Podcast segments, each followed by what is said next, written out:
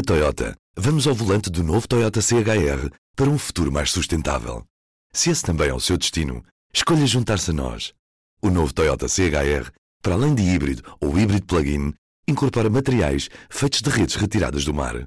Assim, foi pensado para quem escolhe ter um estilo de vida mais ecológico e consciente. Cada escolha conta e escolher o novo Toyota CHR é ir mais além pelo planeta azul. Saiba mais em toyota.pt. Este é o Poder Público, a semana em debate pela secção de política do público. Sónia Sapage. Álvaro Vieira. São José Almeida. Eu sou Ana Sá Lopes e este é o Poder Público. Estamos a gravar na quinta-feira, à meia da tarde. Hoje temos connosco Álvaro Vieira, que com a Sónia Sapage é responsável pela editoria de política do público. Foi uma semana em que, no rescaldo do caso Sócrates, parece que já há acordo entre todos os partidos, PS incluído, Presidente da República, Presidente da Assembleia da República, para fazerem uma lei sobre enriquecimento injustificado com base na proposta da Associação Sindical dos Juízes. Sónia Sapaz, ao fim de tantas tentativas, há tantos anos, para criminalizar o enriquecimento ilícito, achas que agora é que é? O Marcelo diz que é desta.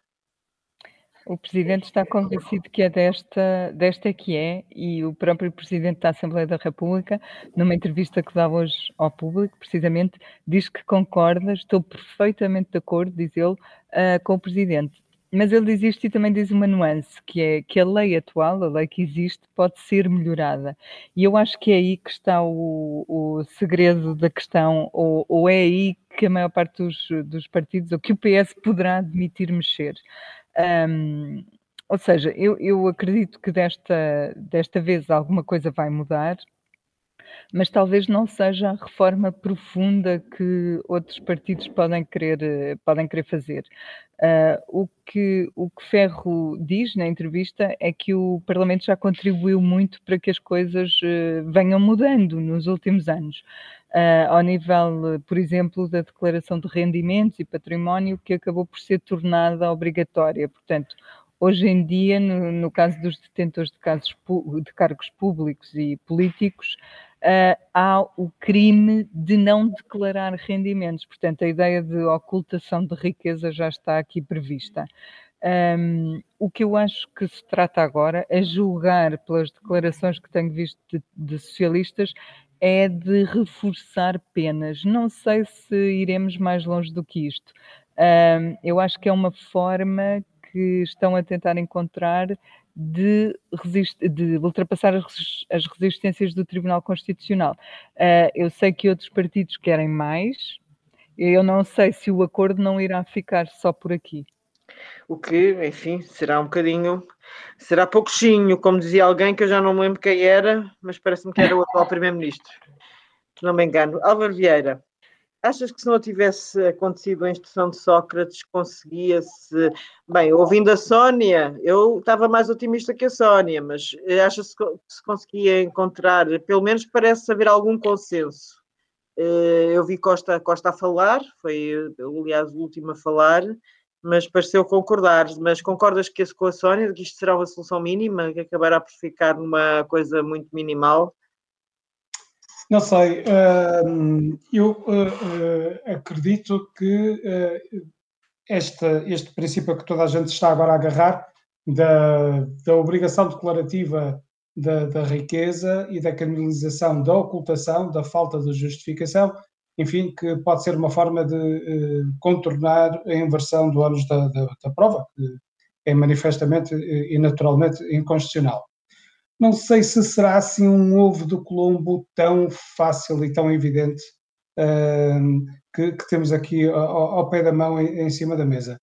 Não sei se no processo de justificar, uh, se todas as justificações serão consideradas cabais, suficientes ou não, se mais à frente no processo e na exigência de justificação não acabará por se bater na mesma, uh, ainda que numa fase mais adiantada do processo, na inversão do ónus da prova. De qualquer forma, acho que eh, merece a pena tentar, é, é sempre, é sempre um, um, princípio saudável. Também é, é verdade que nem sempre é muito fácil demonstrar, como vemos pela própria Operação Marquês, a propriedade da riqueza em causa. Não é?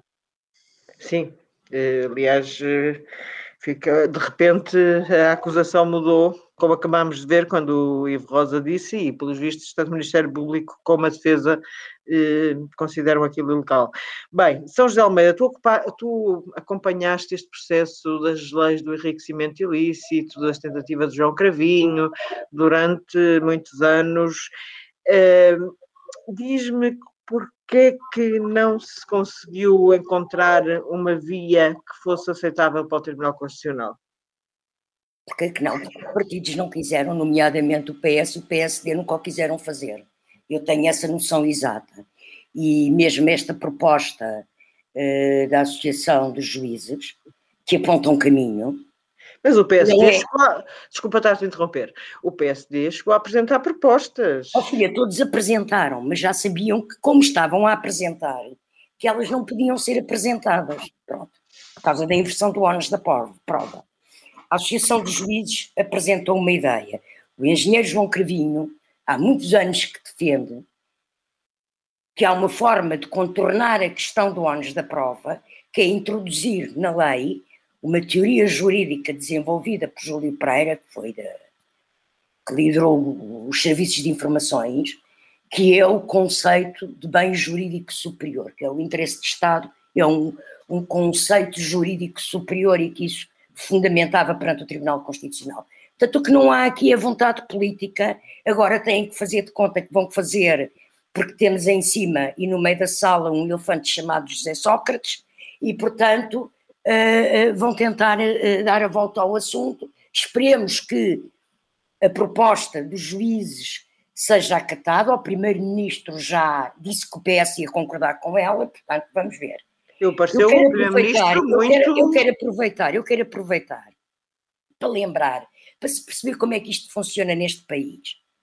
Em 2005, já depois de ter sido ministro, de ter feito a primeira sindicância em Portugal a um organismo de Estado, ter fechado esse organismo de Estado que era a JAI, ter criado uma nova lei de obras públicas em que passou a haver um limite de obras a mais de 25%.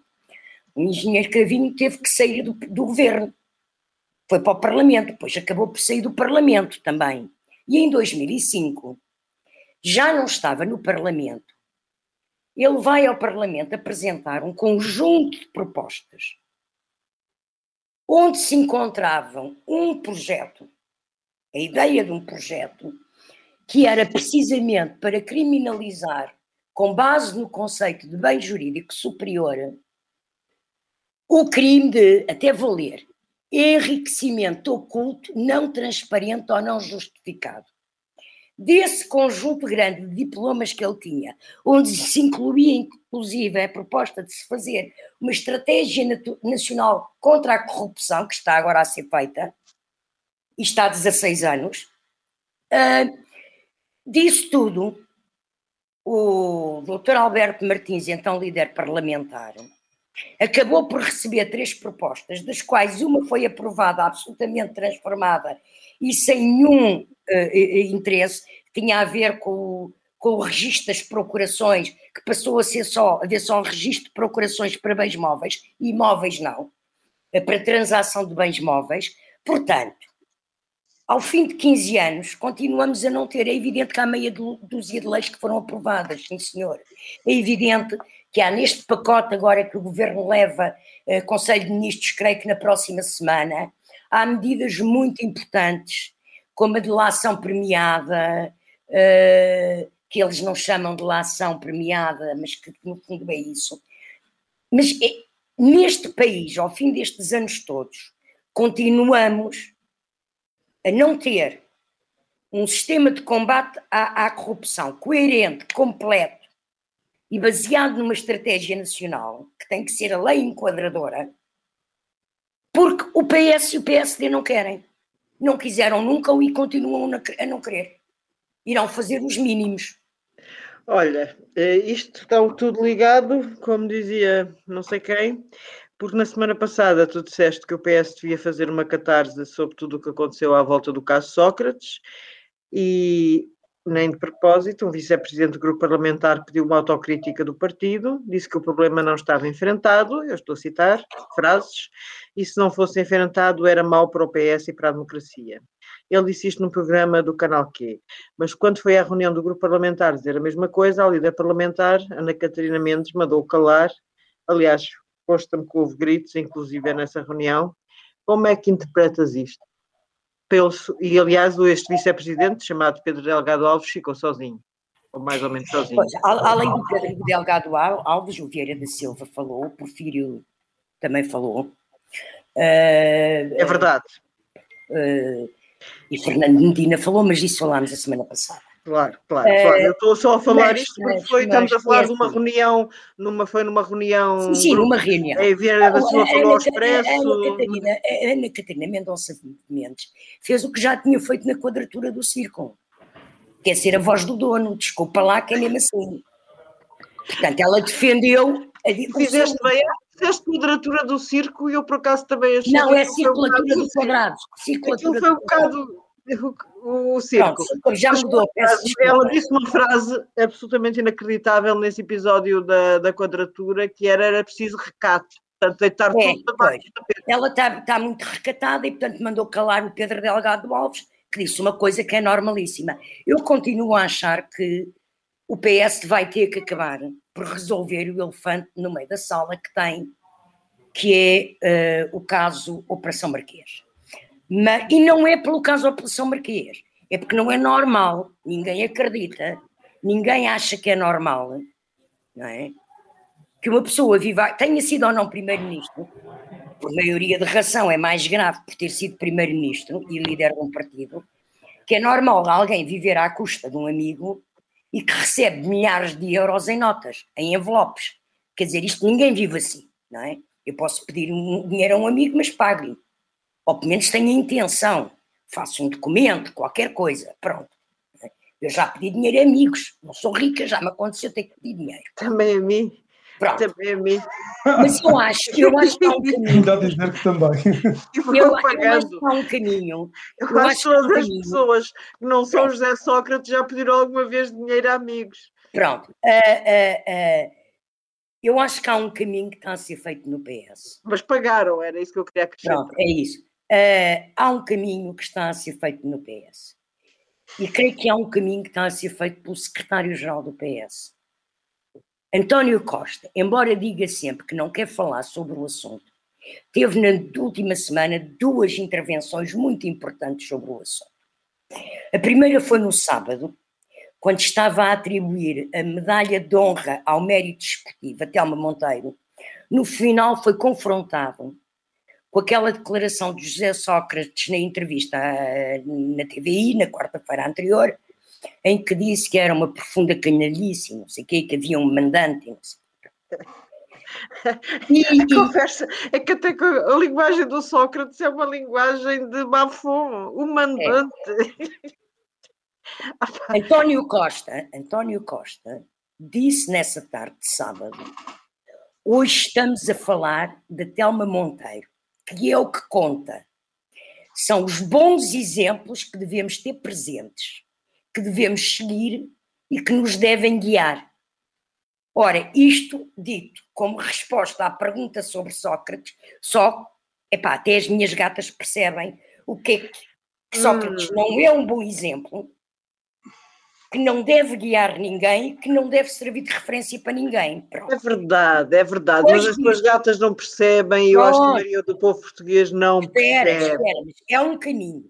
Depois disso, no, na segunda-feira, no aniversário do partido, aniversário do partido, ele faz um discurso que o público tem também, o público tem estas declarações de sábado e tem estas de segunda, foi lá que eu os fui copiar para dizer aqui. Uh, ele diz que o PS é muito mais que as lideranças circunstanciais e que a vida do PS é feita diariamente, não pelos seus secretários gerais, mas pelos seus milhares de militantes, centenas de autarcas, dezenas de governantes, centenas de deputados da Assembleia da República e das Assembleias Regionais. Portanto, ele também tenta, falando em geral de secretários gerais, dizer que a vida do PS é mais do que as nódoas do seu percurso. Pronto. Portanto, eu acho que já há aqui um caminho que começa a ser feito. Agora, isto não chega, é evidente que não chega, E é evidente que Ana Catarina Mendonça Mendes agiu mal ao interromper eh, Pedro Delgado Alves e a mandar calá-lo na reunião. E digo-te mais, eu desejo, porque acho que Ana Catarina Mendonça Mendes tem anos de política já e tem ainda é nova, pode ter contributos a dar à política portuguesa no futuro. Eu espero que esta atitude de Ana Catarina Mendes de se armar em voz do dono e de defender o dono, o líder, não venha a prejudicá-la no seu futuro político. Que disse aqui semana passada e continuo a achar. A partir deste momento, política, os políticos portugueses têm que ser muito claros sobre esta situação. Não é se há crime ou não há crime, porque eu não sei se há crime. Nem me interessa saber se há crime. Tem a ver com o comportamento ético, a conduta da sua vida pessoal que os políticos levam, todos eles. Todos eles. Sim, eu também acho que os políticos que querem ter algum futuro no PS têm que se pronunciar sobre isto. Penso que Pedro Delgado Alves quer ter, mas Fernando Medina quer ter, mas ainda não ouvi Pedro Nuno Santos e estou muito curiosa. Sónia. Pedro acho... Nuno Santos foi questionado esta semana sobre isso e disse que estou aqui como ministro, só falo das questões da tutela do meu ministério. Está bem, abelha. Portanto, por agora, por agora esperemos que ele fale um dia como militante do partido. Esperemos. Aliás, vamos ter um congresso. Vamos ter um congresso em breve. Vamos ver. Uh, Sónia, tu acreditas que é possível haver no PS alguma catarse sobre isto? Ou, enfim, isto vai ficar nas meias tintas? Já falámos um pouco sobre isso aqui na semana na passada. semana passada falámos. Eu, eu, acho que ficou claro que eu não estou à espera que isso aconteça no PS, nem em qualquer outro partido. Não estou a dizer que não é desejável, estou a dizer que não tenho essa expectativa. Acho mesmo que, eu sei que desde então, desde que eu disse isso, aconteceram algumas coisas, como os exemplos que a São José deu, não só o Fernando Medina falou, que já tinha falado, como o Pedro Delgado Alves veio a público pedir ao PS que faça essa circunspeção, no fundo, uh, essa introspeção. Uh, mas foi quase cilindrado, e eu acho que isso responde à tua pergunta. Eu não estou à espera que se evolua muito além destas declarações sobre líderes circunstanciais, sobre recato, uh, sobre que se passe das meias palavras, na verdade. Para ser honesta, eu, eu nem sou uma pessoa pessimista, mas hoje estou a fazer aqui o papel da pessimista de serviço, mas também neste dossiê não estou à espera que haja grande uh, análise interior. Eu acho que se calhar estamos até todas, todos de acordo um bocado sobre isso. Álvaro, e é isso que eu te pergunto: porquê é que a maioria do PS prefere é para, é para desempatar? Então, estou, se é para desempatar, eu estou ao nível da, das gatas da, da, São José. Eu também ouvi aquilo dos bons exemplos e, e acho que toda a gente percebeu o que é que António Costa queria dizer. Mas eh, tendo a concordar mais com a, com a Sónia, porque de facto, se há coisa para a qual os partidos não têm vocação nenhuma é para a autoflagelação, são organizações altamente competitivas no contexto democrático, uh, não, não, não têm de facto essa, essa vocação. E só farão algo que seja penoso para eles se acharem que terão mais prejuízo se não o fizerem. Uh, evidente que se quiserem fazer uh, esses exames de consciência, essas revisões de regras. Viu-se agora, por exemplo, em relação às relações familiares no governo, quando achou que a opinião pública uh, iria castigá-lo por causa disso, uh, António Costa tratou, e até de uma forma bastante draconiana, de resolver o problema das relações uh, familiares no governo. Em relação ao caso do Sócrates, acho que isso vai acontecer quando e se, e só se, o PS entender que tem uh, vantagem nisso, que tem uma opinião pública e uma comunicação social uh, que lhe exigem, que lhe exigem. Uh, acredito que uh, num país uh, em que as coisas tivessem mais consequências, em que não houvesse esta coisa da não inscrição de que falava há uns anos o filósofo José Gil, de nada ter consequência, não teria sido possível haver um governo com tantos ministros, que, com tantos governantes que tinham sido ministros também de José Sócrates, a começar pelo próprio uh, primeiro-ministro, sem que sentissem uh, necessidade de vir dizer qualquer coisa, como estou muito admirado, muito desiludido, como agora mais timidamente apareceram. Vieira da Silva, não é? Exatamente, alguns, alguns a dizer. Mas a verdade é que a opinião pública nunca o exigiu muito talvez por haver uma mudança de ciclo que, e uma mudança de ciclo que até era polémica por si só, eh, era uma solução nova e inesperada e que se tornou o próprio assunto. A própria comunicação social também nunca eh, o exigiu, eh, é verdade. Houve algum pudor em perguntar, em, em, em interpelar pessoas em concreto e em perguntar Uh, nunca viu, não houve nenhum sinal, nunca estranhou, está surpreendido. Um, e acho uh, que agora aquilo a que temos assistido são de facto uh, meias palavras. É, pronto, o PS não são apenas os secretários-gerais que teve, uh, pronto, nem tudo terão sido bons exemplos, é esses que é preciso sublinhar mas não é de facto uma explicação. Isso não é uma explicação política. Claro. Certo. Obrigado, Álvaro. Vamos passar então ao outro tema, que é, neste momento, temos o presidente do PSD a ser objeto de um processo do Conselho de Jurisdição do PSD. O Sónia, uh, isto é absolutamente inédito, certo? A queixa em si não é inédita. Aliás, é a segunda vez que o mesmo assunto dá, dá origem a uma queixa no Conselho de Jurisdição do PSD. A primeira foi arquivada porque o processo ainda decorria na Assembleia da República, o processo, que, o processo legislativo da eutanásia, e, ainda, e, e, o PSD ainda podia propor o referendo, porque o, que está na base disto tudo, convém, convém explicar, é que o Congresso do PSD apresentou, aprovou uma moção que recomendava a realização do referendo à eutanásia, recomendava que o partido na Assembleia tomasse essa iniciativa. E o que, o que se queixa a pessoa que apresentou a reclamação é que isso não aconteceu e o Conselho de Jurisdição parece dar razão, e isso sim é a grande novidade. E é, e é tão inédito que isto podia acontecer em todo, com todas as lideranças do PST, podia ter acontecido. E por isso a, a questão que Rui Rio levanta de ser um processo mais político de, do que jurisdicional um, pode ter uma ponta de verdade, é legítimo perguntar isso. E porquê é que eu digo, porquê é que eu digo que isto podia ter acontecido a qualquer líder do PST? porque em todos os congressos, e eu recordo-me, por exemplo, de uma peça que fiz em 2018, na sequência do, do congresso, todas as moções são normalmente aprovadas, são submetidas à votação, estamos a falar de, de moções setoriais, e são todas, todas aprovadas, e são aprovadas normalmente por unanimidade ou por larga maioria, sempre por maioria, larga maioria ou unanimidade. Aquilo é votado quase automaticamente. E eu posso vos dizer que, por exemplo, nessa de 2018, há bocadinho andei à procura para, para poder falar mais concretamente, havia coisas como a avaliação de desempenho dos políticos, o rendimento básico incondicional, a limitação de mandatos dos, eh, dos eh, deputados, a, cannabis do candidato a, Era isso que eu ia dizer a seguir. A legalização do uso de cannabis para fins recreativos. Não era para fins médicos ou medicinais, ou, para fins recreativos. Portanto... Para aguentar certos serviços na urgência. Isto é de facto...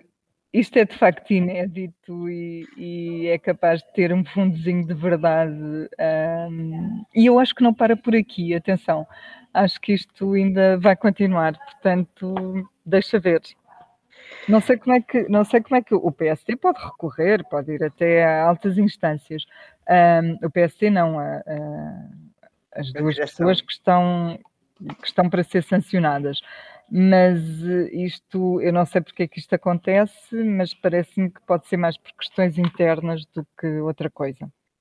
Pois, era isso que eu ia perguntar ao Álvaro, se é o Rui Rio que tem azar, dos Távoras, que tem falta de jeito, alguns de nós já concordamos com isso, mas eh, é verdade que a moção foi aprovada, e foi aprovada se calhar a altas horas, se calhar já estava pouca gente na sala, se calhar as pessoas já estavam um bocado distraídas, mas uhum. aprovaram moções e é o, realmente é o dia a dia dos partidos. Isto não faz sentido. O Congresso, sendo o órgão magno, o órgão principal dos partidos, é completamente depois ignorado, certo?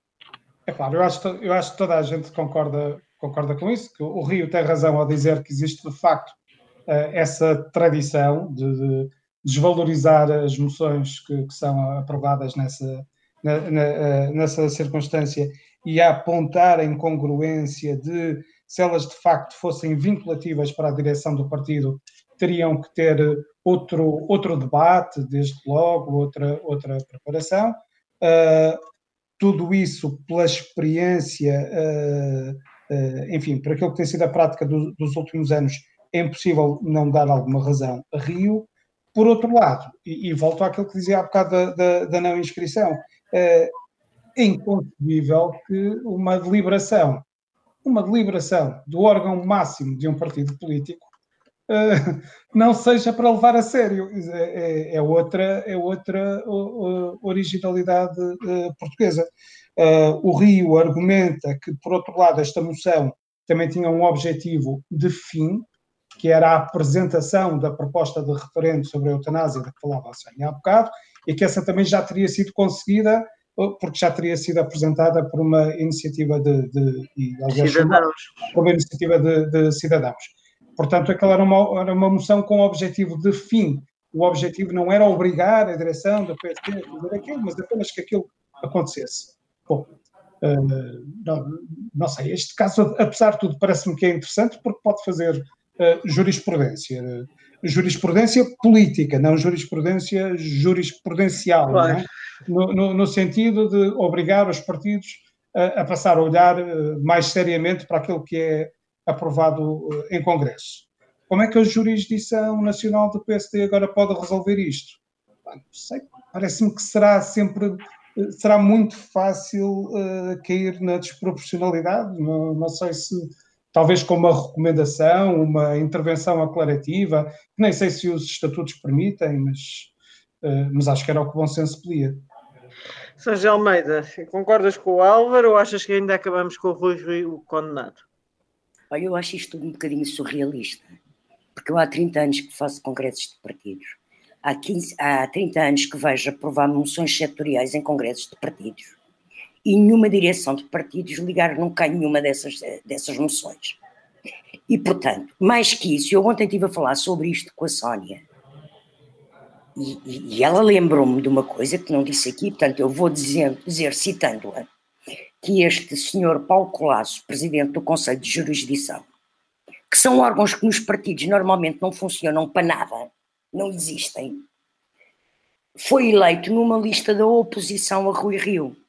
Portanto, eu dou absoluta razão a Rui Rio quando ele diz que isto é uma questão de perseguição política.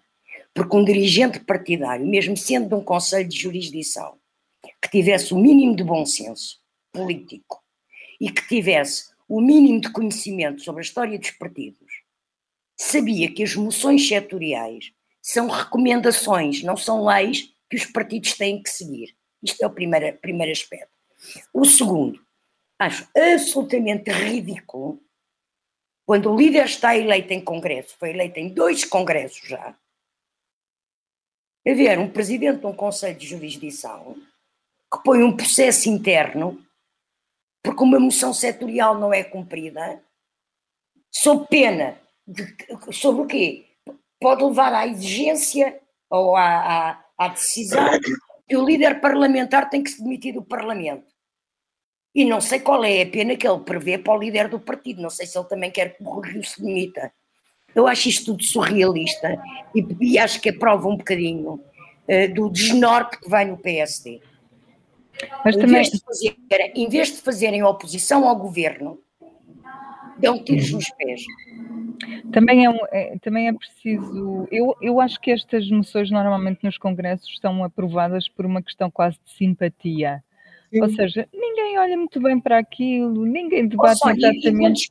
Quantas vezes nos congressos nem sequer se votam as moções setoriais e ficam para, o, para, para a direção depois discutir em Conselho Nacional? Ou... E, é acho, verdade. e acho que a partir de agora, se calhar, o que acontece às moções é que não são aprovadas, por isso simplesmente. Passa a ser tudo chumbado. Mas é o que faz sentido, porque, eh, quer dizer, do ponto de vista institucional, o Congresso tem que ser respeitado. Eu aí confesso que eu sou uma pessoa bastante. É, é respeitado, mas aquilo são recomendações, aquilo não é lei, é recomendações, não é lei. Aquilo não é introduzido no programa do partido. O problema está nos estatutos. É que. Eh, não, não, receio que não seja o que os estatutos, provavelmente será o que os estatutos deviam dizer. Não é? Uh, mas essa, essa natureza da recomendação não parece que, que seja o que consta. Uh, enfim. Foi, é sempre assim que foi interpretado. Sim, então o PSD ia começar a, defender a legalização da cannabis para fins recreativos. E não é só isso, quer dizer, a, a política é extremamente volátil, as circunstâncias estão sempre a mudar. A ser assim, qualquer direção eh, semana sim, semana não, tinha que convocar um congresso extraordinário, porque havia qualquer coisa, havia uma moção qualquer que tinha que voltar a ser votada porque deixava de ser execuível, conveniente, uh, interessante. Pois, no fundo, na realidade, a aprovação das moções, como estava a sugerir aqui a Sónia, são como likes no Facebook ou no Twitter. Olha, Uma pessoa mete lá um like porque, por é. simpatia, Olá, às vezes nem sequer lê o post porque não tem tempo. Tu já fizeste não sei quantos congressos também, há mais anos que eu. Muitas eu? vezes aquela, não, aquela gente. Não, muitas eu não fiz nada há mais anos que tu, mas conversa é essa. Lá, Pronto, já, já fizeste. Não sou, pá, eu sou mais nova, pá. Está bem, tu já fizeste, muito, já fizeste muitos congressos. Fiz os mesmos que tu, acho. Pronto, e eu vou lá, ó oh, Ana, aquela gente, a maior parte das vezes, está a votar aquelas moções setoriais. Estão todos a dormir. sem as ter lido e nem sabem qual é o tema. Estão a dormir. Acho, nós assistimos, a quando os congressos chegavam às quatro da manhã, Infelizmente, enfim, mudámos eh, bastante a esse respeito. Havia gente a dormir, basicamente. É, que aquilo é votado, é a moção não sei quê, aprovada por unanimidade, moção, aprovada moção por larga... É, aquilo é com letras, é A, B, eles sabem lá o que é que estão a votar. Bem, vamos passar para o último tema, que isto já vai longe. Nós sabemos que temos o, o, o caderninho das moções à frente e estamos a ver o que é. Sim, Mas eles não sabem. Vamos para o último tema, 25 de Abril, a manifestação e a exclusão da iniciativa liberal pela Comissão Promotora do Desfile do 25 de Abril. Sónia Sapaz, isto é uma questão de haver donos do 25 de Abril e não donos e proprietários e filhos e enteados. Oh, Ana, nem, nem, vou, nem vou perder muito tempo com isso, acho só que é uma tolice, acho que Quer dizer, é um desfile numa artéria pública, portanto não pode haver quem mande naquilo, não é? Não pode, não, nunca não houve. concebo. Dizem que é por causa do Covid. Outra maneira. Houve, e a quem queria, não é? Eu já fui ao desfile e não pedi autorização a ninguém. Claro. A iniciativa liberal diz que quer ir com 15 pessoas. Enfim, a polícia há de estar lá e quando achar que, estiver gente, que está gente a mais ou que não está a cumprir as regras de segurança, há de intervir. Isso é o normal. Agora, proibir alguém de ir, não vai, não vai junto da Associação 25 de Abril, também é, é possível e de outras maneiras, enfim. Mas acho, tu, olha, acho completamente desnecessário, não é digno de, de Abril. Certo. Subscrevo.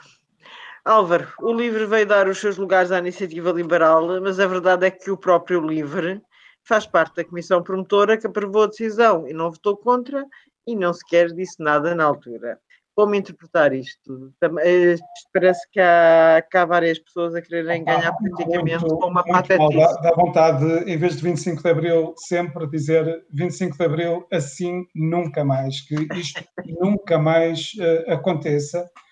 Isto não é, não é já, já não é os donos do 25 de Abril, são os grandes latifundiários, os grandes proprietários do, do do 25 de Abril acho que correu muito mal, correu muito mal. Acho que com o 25 de Abril acho que não se pode brincar, não é? O, o 25 de Abril, 25 de Abril nem é o, o golpe uh, militar, nem é só a revolta popular. Uh, felizmente o 25 de Abril conseguiu mesmo institucionalizar-se, cabe lá tudo, cabe lá 11 de Março, 28 de Setembro, o 25 de Novembro. Uh, pessoas que prezam mais a democracia material, outras que prezam mais a democracia formal, e, e foi ótimo. Isto, conseguiu uma abrangência que eu acho que, se calhar no meu otimismo ingênuo, mas que é mesmo uh, autêntica. E, e, tem que ser o mais inclusivo possível. O, o, o LIVRE que parecia que estava a ter uma, uma, iniciativa, uma iniciativa sensata ao dizer: bom, nós temos 10, e por acaso até fomos eleitos com menos votos do que a iniciativa liberal. Nós temos uh, 10, tomem lá 4 dos nossos 10. E depois de levarem o ralhete do bom samaritano e dos idiotas parvos e, não sei o quê, do Vasco Lourenço, vem dizer que só ofereceu, uh, e pelos vistos, ofereceu de Facebook também, não formalmente, só ofereceu uh, aqueles lugares à iniciativa liberal para mostrar que eles não aceitavam e, e, que, e, que, não estavam nada interessados em desfilar. Quer dizer, isto é. Estão, é muito ridículo. Estão a brincar com o 25 de abril. É tudo muito ridículo, de facto. São José Almeida, para acabar, que isto já vai longo, o, e pelos vistos a iniciativa liberal vai fazer o seu próprio estilo. E, e agora diz-me lá se esta polémica toda é boa ou má para o novo partido. Olha, eu começo por dizer que eu acho que esta semana, não sei se é da primavera, se é da chuva, ou da lua em escorpião. Se é da Covid, eu não sei se é chuva, se é vento. Vai haver uma lua escorpião. Já estou, já estou com uma balada da neve do Augusto de Gil. Não sei se é chuva, vento, mas eu acho que esta semana está tudo doido.